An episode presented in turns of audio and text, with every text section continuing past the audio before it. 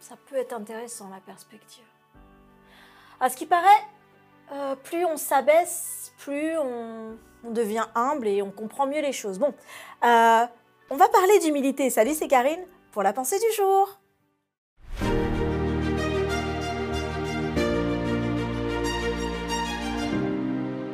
La pensée du jour se trouve dans Philippiens 2, verset 3. Ne faites rien par esprit de parti ou par vaine gloire, mais que l'humilité vous fasse regarder les autres comme étant au-dessus de vous-même. As-tu déjà regardé quelqu'un d'en dessous? C'est-à-dire te mettre à genoux et regarder la personne. Tant que c'est un jeu entre deux personnes, c'est amusant. Hein. Essaie de le faire avec ton ami, ton conjoint, ton frère, ta soeur, papa, maman. Mais c'est amusant. Mais maintenant, fais le même exercice avec quelqu'un avec qui tu viens de te disputer. Mets-toi à ses genoux. Quel serait ton sentiment? C'est intéressant de lire que Paul encourage les chrétiens de l'église de Philippe à plus d'humilité. Devenue une colonie romaine, elle jouissait d'un titre spécial avec des privilèges comme le droit de gouverner elle-même, de se gouverner elle-même, d'élire son propre sénat, ses magistrats, d'être exemptée de certains impôts, de certains droits de propriété et de posséder en son sein son Capitole. La ville occupait un point stratégique. C'était le port de débarquement en Macédoine. Et donc on y venait de partout. Elles avaient énormément, cette ville avait énormément de terres et de propriétés. Les gens qui y vivaient avaient des privilèges spéciaux aussi et un certain statut. Les fouilles archéologiques ont mis à jour des temples et des monuments dédiés aux empereurs déifiés de Rome. Bon, concernant les Juifs, ils se réunissaient le jour du sabbat en dehors des enceintes de la ville, car les cultes étrangers n'étaient pas tolérés intramuros une ville puissante et des chrétiens convertis qui avaient pour certains une haute position sociale. Certains pouvaient aussi, au sein de l'Église, considérer leur haute position ecclésiale. Un jeu de pouvoir, de classe sociale qui tiraillait la communauté. Et Paul va les alerter en leur recommandant vivement Ne faites rien par esprit de parti ou par vaine gloire, mais que l'humilité vous fasse regarder les autres comme étant au-dessus vous-même.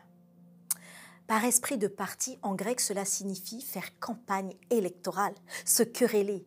Par vaine gloire, en grec, cela signifie sans fondement, par un orgueil vide. Mais que l'humilité a ce mot merveilleux, tapeinophrenousé,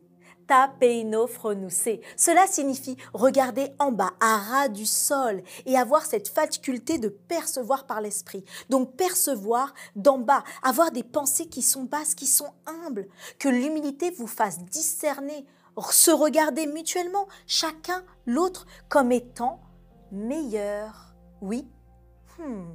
Ça change beaucoup de choses, n'est-ce pas, dans notre vision humaine?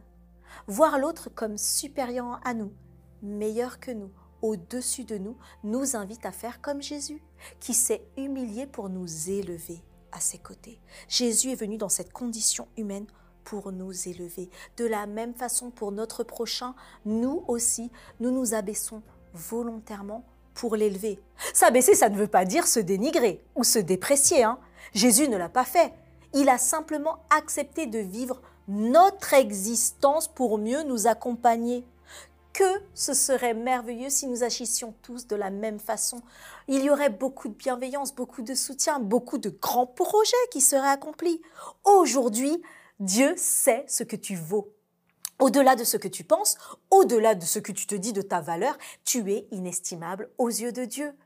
Mais aujourd'hui, il veut que tu fasses la différence, que tu aies la vraie tapeno frosune, la vraie humilité, celle qui va te faire regarder d'en bas l'autre en t'abaissant physiquement.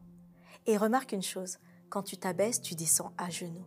Tu es alors plus proche de Dieu pour que ce soit lui, par la prière, qui te relève.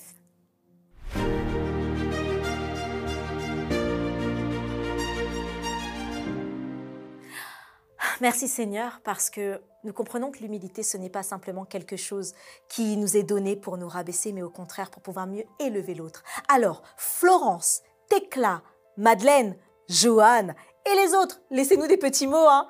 Ça nous fait plaisir de voir à quel point nous nous abandonnons et nous sentons que nous sommes transformés. Je sais, je le lis dans les commentaires et j'ai ce plaisir de vous lire.